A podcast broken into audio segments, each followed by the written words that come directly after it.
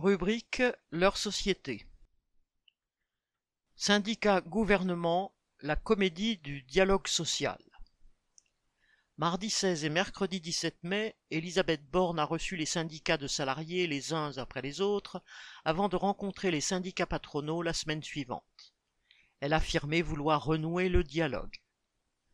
Alors que le mouvement contre la réforme des retraites mené dans l'unité syndicale a montré pendant quatre mois la colère des salariés, chaque dirigeant syndical a tenu à annoncer une stratégie.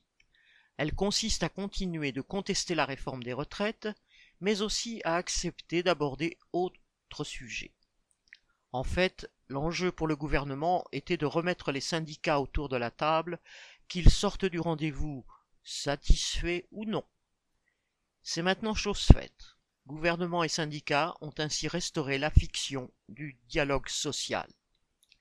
En fait de dialogue, entre guillemets, les négociations entre le gouvernement et les syndicats de salariés entérinent régulièrement des reculs plus ou moins importants pour ceux-ci. Les seules attaques stoppées l'ont été par les mobilisations des travailleurs.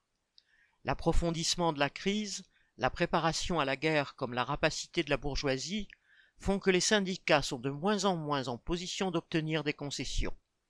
La seule politique du gouvernement consiste à faire pleuvoir des subventions dans les coffres des capitalistes et à assouplir les réglementations dénoncées comme des contraintes inacceptables par le patronat. Les directions syndicales continuent, il est vrai, d'appeler à une journée de grève et de manifestation le 6 juin, deux jours avant la discussion à l'Assemblée de la proposition de loi du groupe Lyot pour abroger la réforme des retraites. Toutes ont dénoncé l'intention du gouvernement d'empêcher la discussion de cette loi. En même temps qu'elles se montrent prêtes à reprendre la comédie du dialogue social, elles veulent continuer à montrer leur audience, leur capacité à encadrer la contestation, en la dirigeant cependant vers des canaux institutionnels.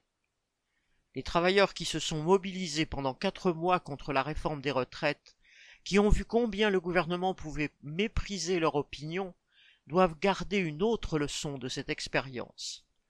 Elle est qu'il n'y a rien à attendre des parlottes dans les salons ministériels, ni des débats parlementaires ou d'autres institutions. Tout dépendra du rapport de force qu'ils pourront opposer au gouvernement et au patronat.